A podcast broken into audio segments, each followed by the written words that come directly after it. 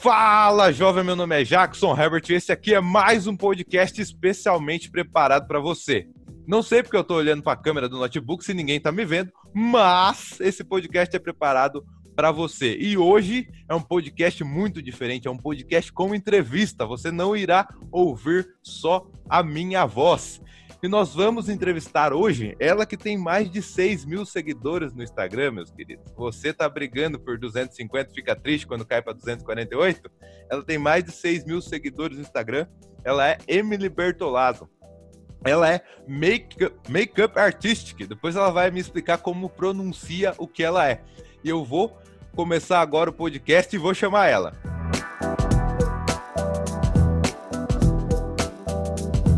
Olá, Emily, tudo bem com você? Tudo bem, Jackson. Muito obrigada pelo convite de hoje. Estou muito feliz de estar aqui. E como se pronuncia? É Makeup Artistic. Makeup Artistic. É, legal. O que Traduzindo se... maquiadora, né? Maquiadora, ok. Maquiadora. Mas é, você é só maquiadora, você é cabeleireira, é esteticista, o que que... Ou é tudo isso? Como que funciona? Eu, na verdade, eu sou tudo isso. Bom, para quem não me conhece, meu nome é Emily Bertolazzo. Eu tenho 28 anos e tenho 10 anos já de profissão. Eu sou formada em estética e cosmética pela Uniso.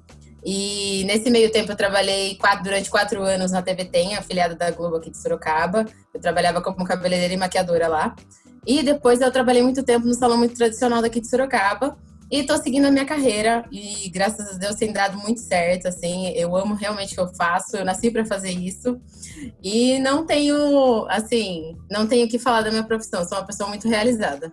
Legal, bacana. Agora eu tenho uma pergunta para você. Por acaso você já atendeu a burguesinha da música do seu Jorge ou não? Que vai no cabeleireiro, não. no esteticista? Não? Entendi. Não, não. É uma não. dúvida que eu sempre tive. De repente ela já atendeu. De repente, é uma dúvida que eu sempre tive. Legal. E assim, você falou assim, isso é o que eu amo fazer, isso que faz a minha vida ter sentido, né? De certo modo, você disse assim.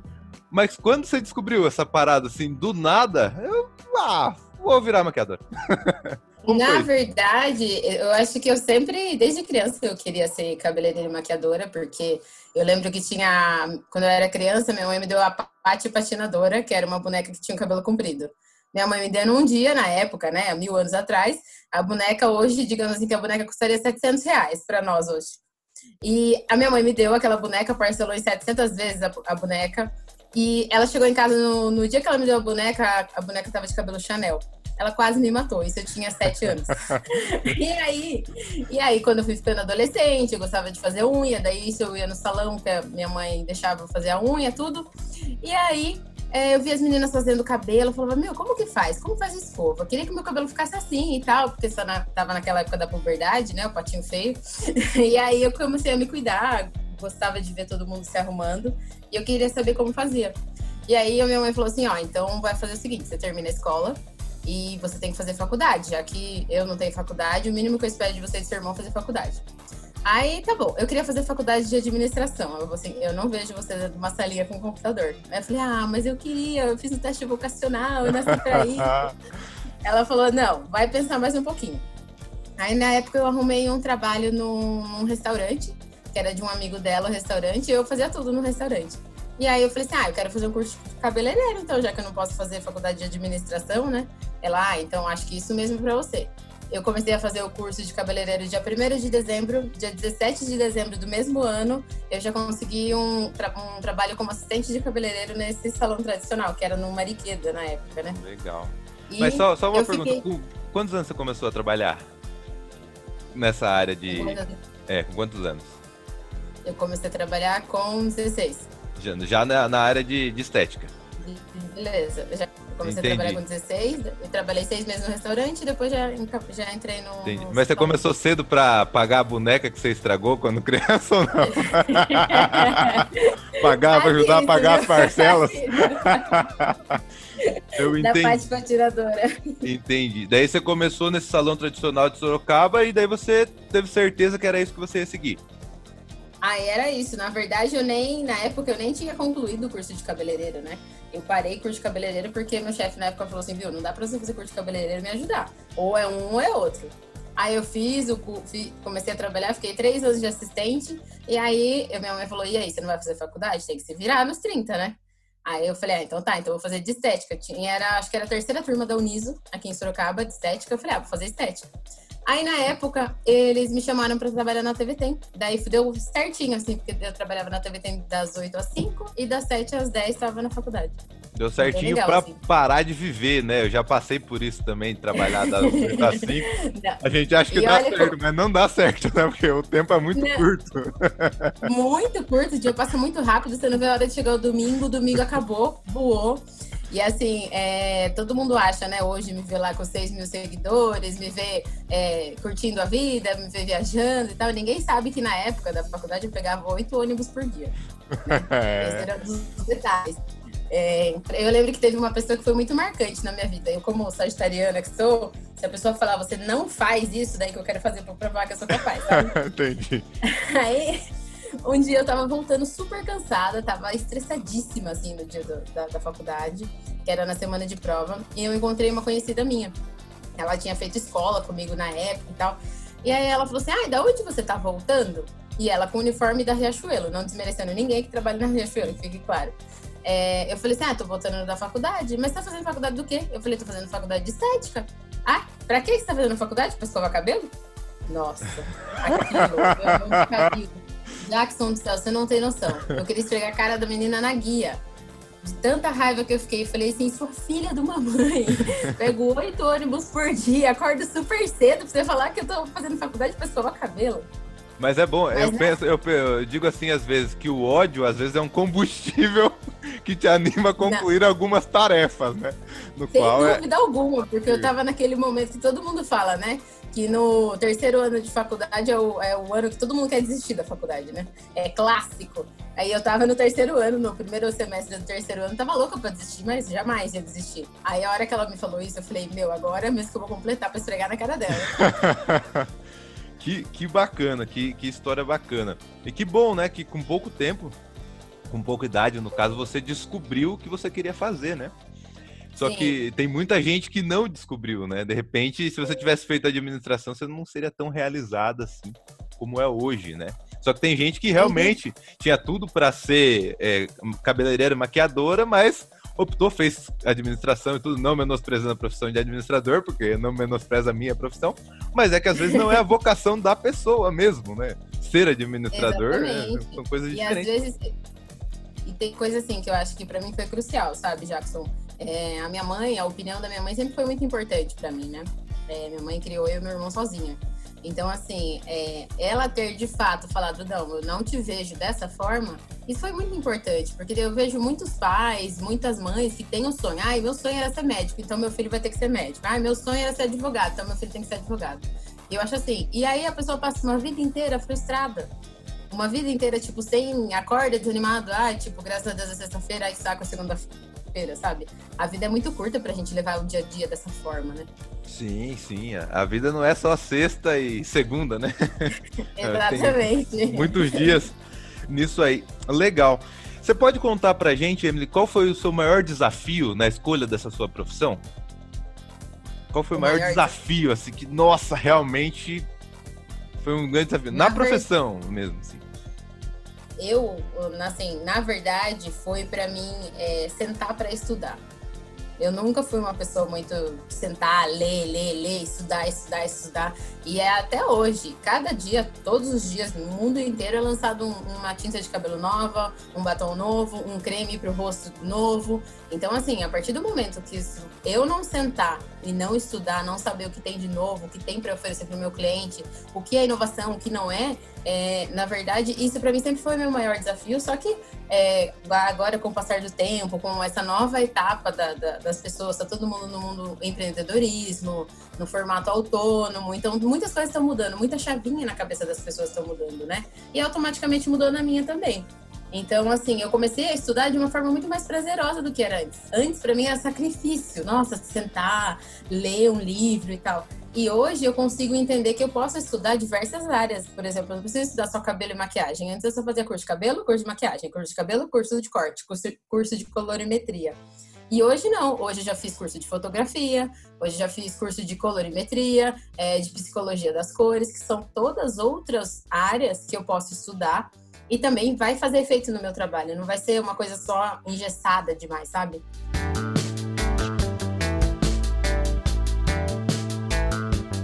Sim, entendi. É, e isso você entende que traz uma diferenciação para o seu trabalho? Você estudar essa gama um pouco é, menos no núcleo, né? Estudar só maquiagem, só cabelo é o núcleo da coisa, mas estudar um pouco fora do, do núcleo, você acha que traz uma diferenciação no seu trabalho? Sim, com, com certeza, porque na verdade é, eu sempre, eu até comento com as minhas clientes, né? Como conheço, eu trabalho com clientes de todos os padrões, né? Desde o A até o C e o D. É, as minhas clientes, por exemplo, que têm um padrão A, elas têm a oportunidade de viajar mais, de conhecer novas coisas, de ter contato com outras coisas que a público do D não tem. É, eu falo, é, esses cursos fizeram a diferença para mim porque eu consigo ver de uma forma o quê? Eu consigo abrir a visão, que é só é, o curso de cabelo, só o curso de maquiagem, você fica com aquela visão meio direcionada de, muito para frente, para frente, para frente, para frente. E às vezes você fazer um curso de fotografia, por exemplo, você fala, nossa, aquilo encaixaria perfeitamente com aquele corte. Nossa, tudo daria muito certo, sabe?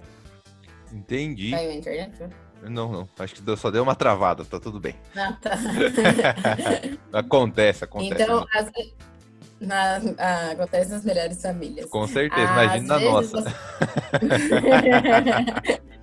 Às vezes as pessoas falam assim, ah, mas você está perdendo tempo com isso, por que, que você está fazendo isso? É, e como eu trabalho muito com a criatividade, então eu preciso ver novas coisas. Então, eu acho assim, não só para mim que trabalho com a criatividade, mas eu acho que para você, por exemplo, que trabalha com finanças, chega uma hora que você quer ver uma bobagem no Netflix, você quer assistir seus chaves da vida, Sim. você quer dar uma desacelerada na cabeça. Pro, pro, pro, no outro dia, sua, cabe, sua cabeça tá, tá funcionando bem, tá na mesma linha de raciocínio que você gostaria que estivesse. Porque eu acho que quando você fica muito produção, produção, produção, produção, produção, chega uma hora que a cabeça fafa, né?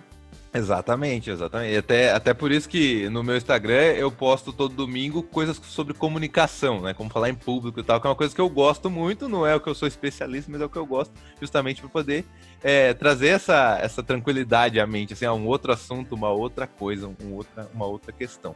Exatamente. Outra coisa que eu queria perguntar para você: quais foram os seus aprendizados nessa pandemia?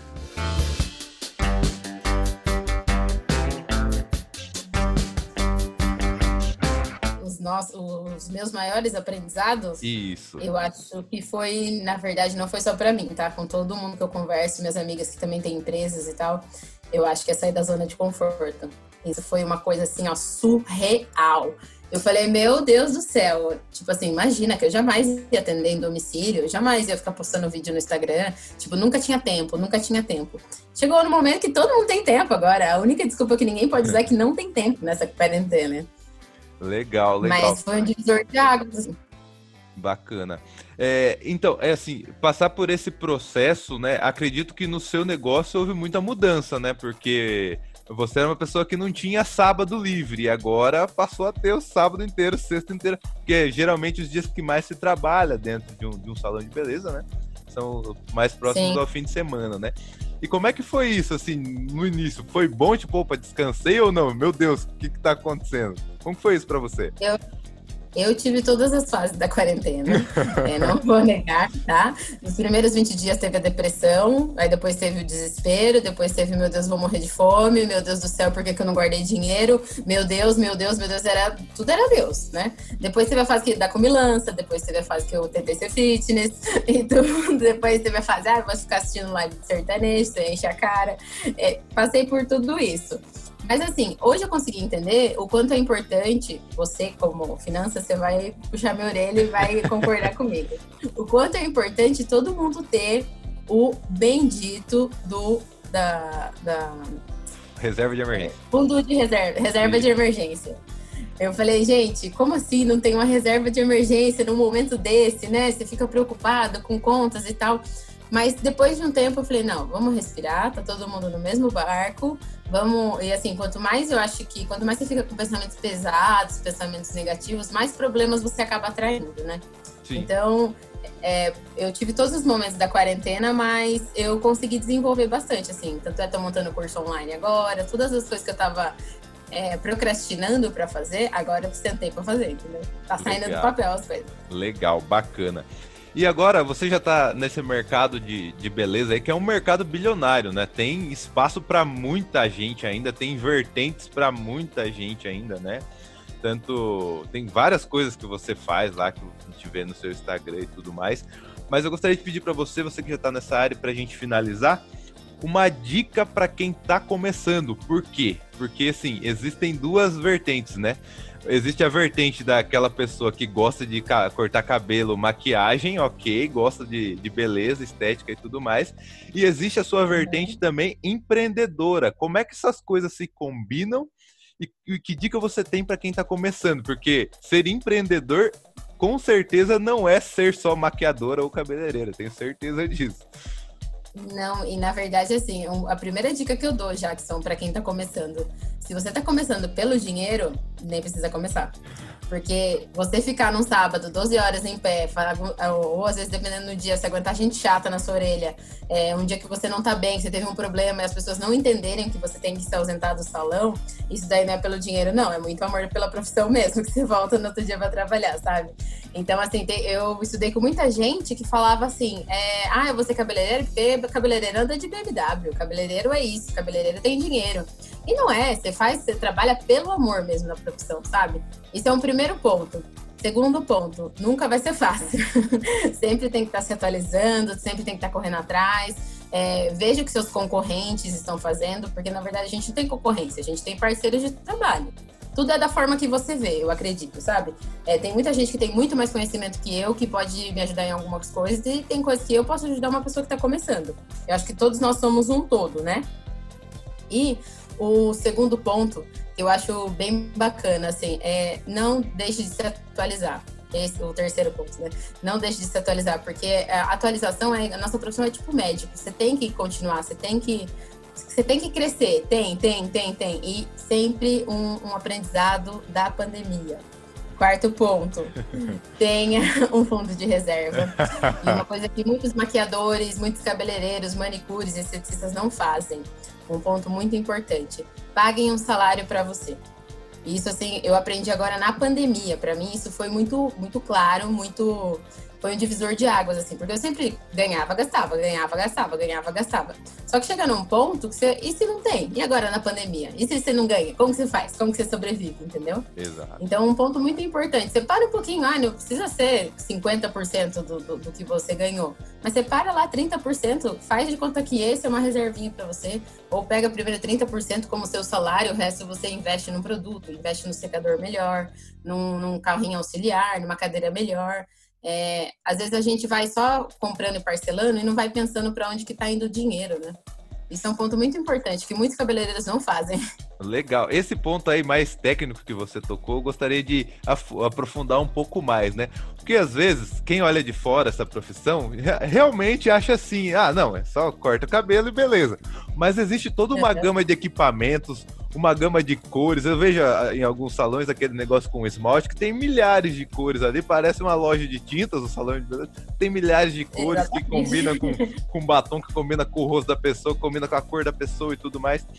E, e para quem é pequeno, é mais difícil vislumbrar essas coisas, né? Tipo, nossa, como é que eu vou comprar tudo isso de uma vez? Como é que eu vou. Que secador que eu posso usar? Se eu posso usar o mais barato que tem na loja ou se eu tenho uma característica que eu tenho que usar.